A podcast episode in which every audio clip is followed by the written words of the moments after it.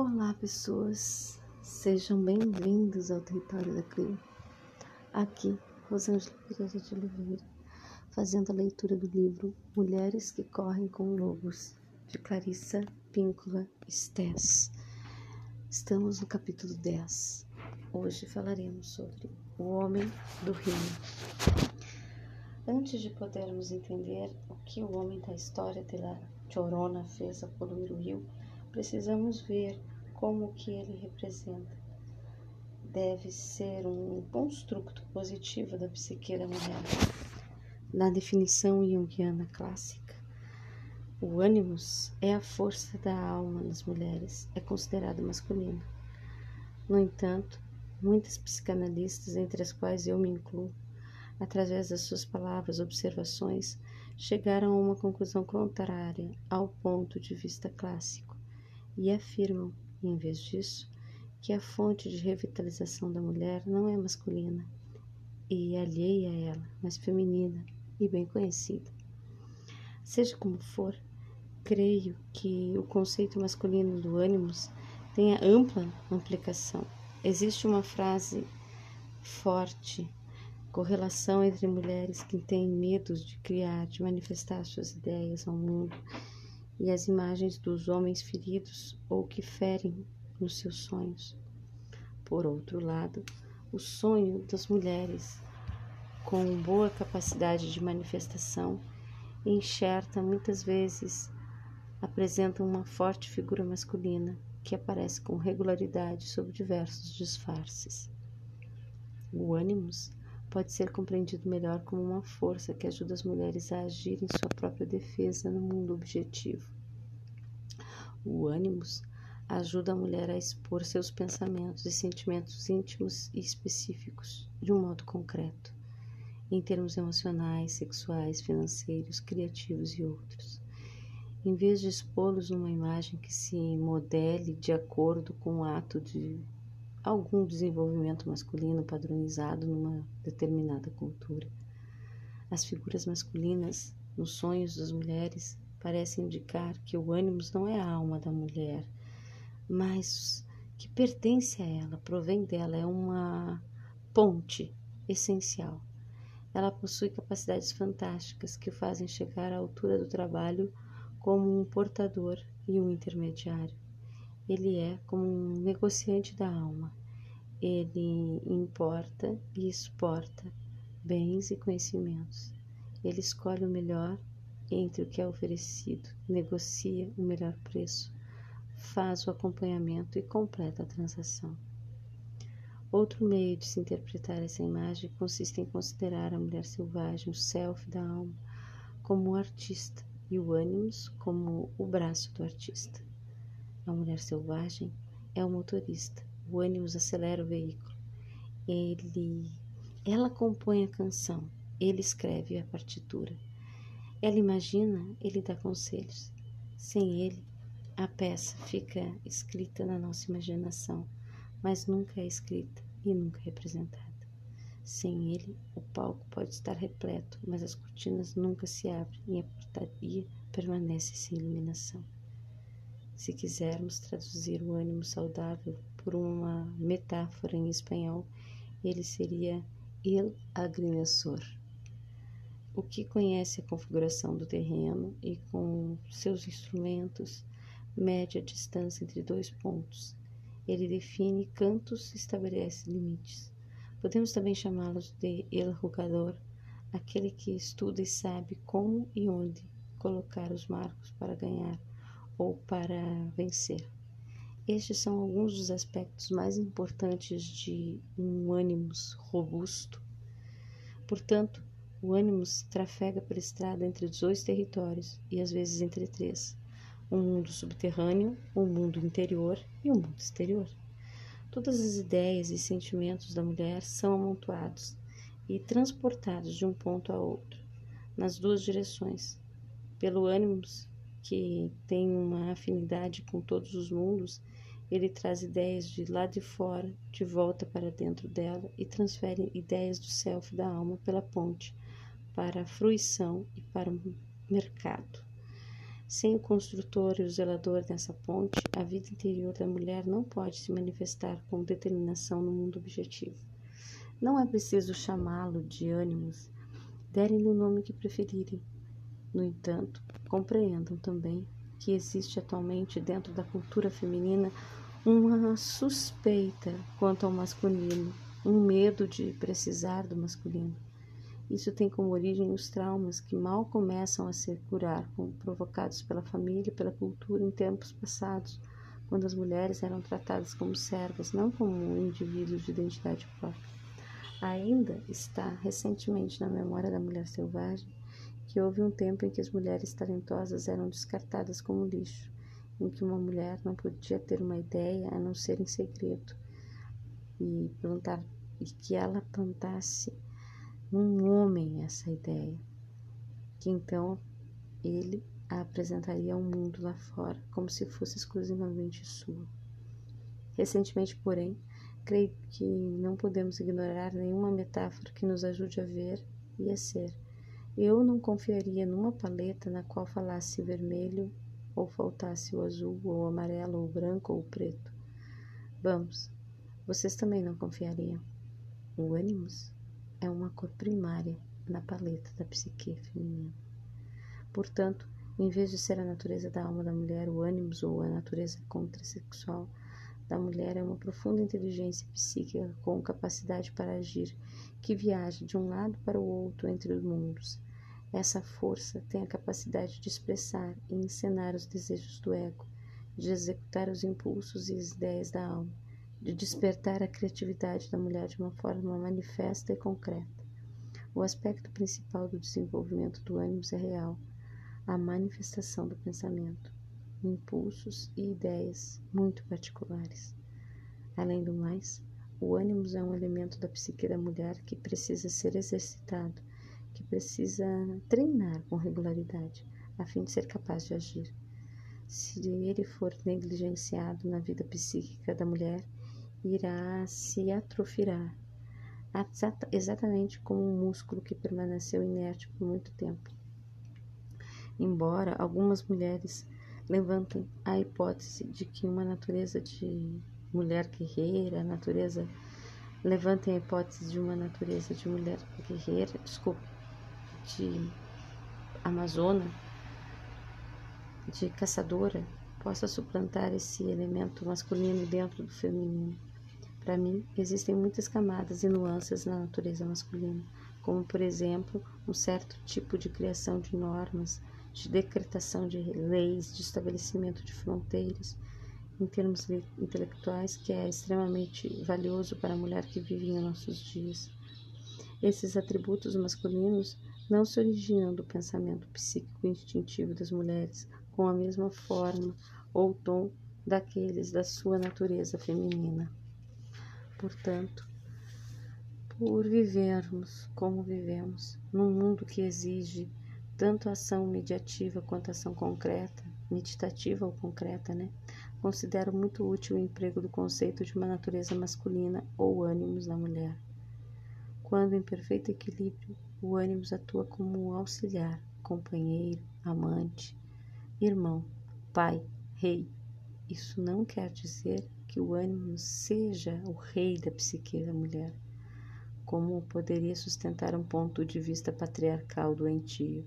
Quer dizer, sim, que existe um aspecto majestoso na psique da mulher, ou de um rei que serve com carinho a natureza selvagem, que deve trabalhar para defender a mulher e seu bem-estar, governando o que ela lhe designa, reinando sobre os territórios psíquicos que ela concebe. Pois é assim que deve ser, mas na história o ânimos persegue outras metas em detrimento da natureza selvagem, e à medida que o rio se enche de detritos, a própria mulher, a própria corrente passa a envenenar outros aspectos da psique criativa especialmente os futuros filhos da mulher. O que acontece quando a psique passou ao ânimo o poder do rio e esse poder foi mal utilizado? Quando eu era criança, alguém me disse que era tão fácil criar para o bem quanto para o mal. Descobri que isso não é verdade. É muito mais difícil manter o, rei, o rio limpo, é muito mais fácil deixá-lo ficar imundo. Digamos então que manter a correnteza límpida é um desafio natural que todas nós enfrentamos. Esperamos corrigir a turvação com maior rapidez e abrangência possível. Mas e se algo assumir o controle do fluxo criador, tornando cada vez mais enlameado? E se ficarmos presas nessa armadilha, e se de algum modo começarmos obstinadamente a extrair frutos dessa situação, a não só gostar dela, mas confiar nela, a ganhar nosso pão com ela, a nos sentirmos vivas através dela. E se a usarmos para levantar da cama pela manhã, para nos levar a qualquer lugar, para fazer de nós alguém aos nossos próprios olhos? Essas são as armadilhas que esperam por nós.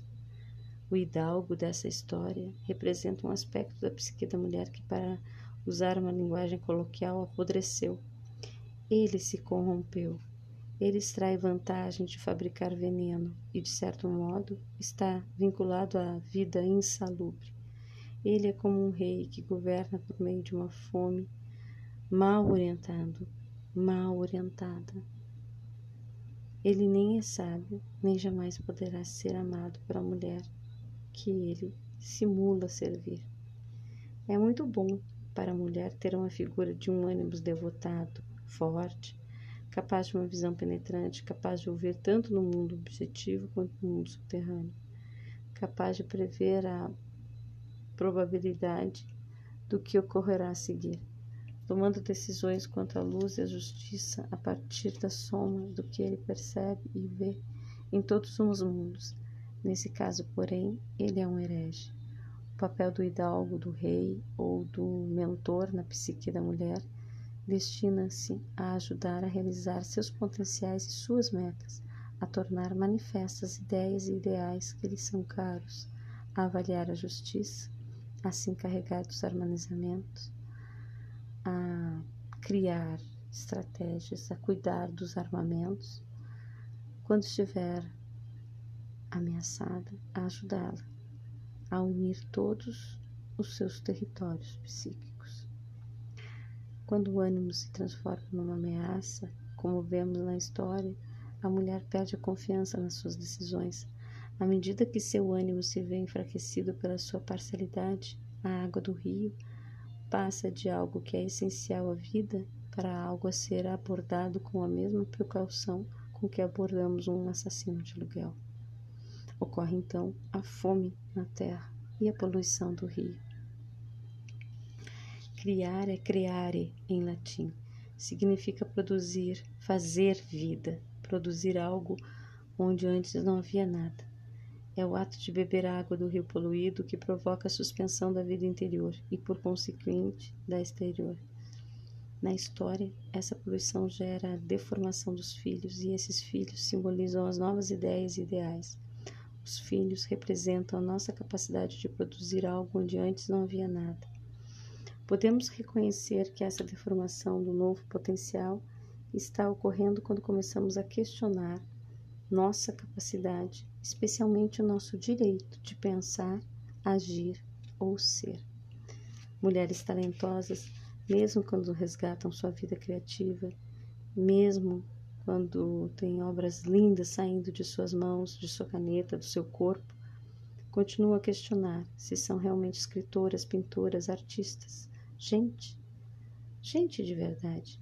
E é claro que elas são reais, muito embora possam gostar de se atormentar quanto ao que se constitui realidade. Uma agricultora real quando olha suas terras lá fora e planeja o plantio da primavera. Uma corredora real quando dá o primeiro passo. Uma flor é real quando ainda está no caule da planta-mãe. Uma árvore é real quando ainda é uma semente dentro de um pinhão. Uma árvore adulta é um ser vivo real. Real é tudo que tem vida. O desenvolvimento do ânimos varia de mulher para mulher. Não se trata de uma criatura perfeitamente formada que salta do ventre dos deuses. Ele parece ter uma qualidade inata, mas também precisa crescer, ser ensinado e treinado. Ele se destina a ser uma força poderosa e direta. No entanto, quando o ânimo sofre danos por parte de todas as inúmeras forças da cultura, algo de desgastante, de mesquinho ou uma espécie de entorpecimento, que algumas pessoas chamam de neutralidade, se interpõe entre o mundo interno da psique e o mundo externo da página em branco, da tela inacabada, da pista de dança, da sala da diretoria, da plateia à espera. Esse algo coagula o rio, impede o pensamento, emperra a caneta e o pincel, trava as articulações por um tempo indeterminável, abafa as novas ideias e assim sofremos. Ocorre um estranho fenômeno com a psique quando a mulher sofre de um ânimo negativo. Qualquer esforço no sentido de um ato criativo aciona esse ânimos para que ela para que ela sofra agressão dele, para que ele a agrida. Ela apanha a caneta para escrever e a fábrica vomita seu veneno sobre o rio. Ela pensa em se matricular num curso ou começar aulas, mas para no meio sufocada com a falta de apoio e alimentos interiores. A mulher acelera, mas não para de recuar. Há mais desenhos de bordados não terminados, mais canteiros de flores não concretizados, mais caminhadas não feitas, mais bilhetes não escritos, só para dizer eu me importo com você, mais línguas estrangeiras jamais aprendidas, mais aulas de música abandonadas, mais tecidos suspensos num tear, numa espera interminável. Essas são as formas deterioradas da vida. São os filhos envenenados de La Llorona, e todas elas são jogadas no rio. São jogadas de volta às águas poluídas que tanto as afligiam desde o início. Nas melhores circunstâncias arquetípicas, elas deveriam borbulhar por algum tempo, e como uma fênix deveriam renascer das cinzas sob uma nova forma. Aqui, porém, algo está errado com o ânimos e, portanto, com a capacidade de manifestar e implementar nossas ideias no mundo. E o rio está tão cheio de excrementos, de complexos, que nada pode nascer dele para uma nova vida. E assim chegamos à parte mais difícil. Temos de entrar na lama e procurar por isso tudo. Como de Chorona teremos de dragar o rio à procura da nossa vida da alma, da nossa vida criativa. E ainda mais uma tarefa também inclua precisamos purificar o rio para que Jachorana possa ver, para que ela e nós possamos encontrar a alma das crianças e nos sentirmos em paz para criar novamente. A cultura torna piores suas fábricas e sua poluição através do seu imenso poder de desvalorização do feminino e sua incompreensão quanto à natureza mediadora do masculino. Infelizmente, a cultura muitas vezes mantém o ânimo da mulher no exílio, insistindo para que seja resolvida uma daquelas perguntas insolúveis e disparatadas que os complexos querem dar a entender que são válidas e diante das quais muitas mulheres se intimidam. Mas será que você é mesmo uma escritora, artista, mãe, filha, irmã, esposa, amante, trabalhadora, dançarina, pessoa de verdade? Será que você realmente é talentosa, prendada, valiosa?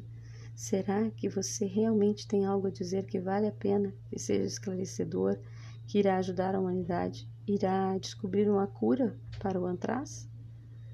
Não é de se surpreender que, quando o ânimo da mulher é dominado por uma fabricação psíquica de natureza negativa, a produção da mulher se reduz à medida que vão definhando sua confiança e sua força criadora. Mulheres desse tipo de aflição afirmam não conseguir ver uma saída, chamado bloqueio do escritor ou da sua causa.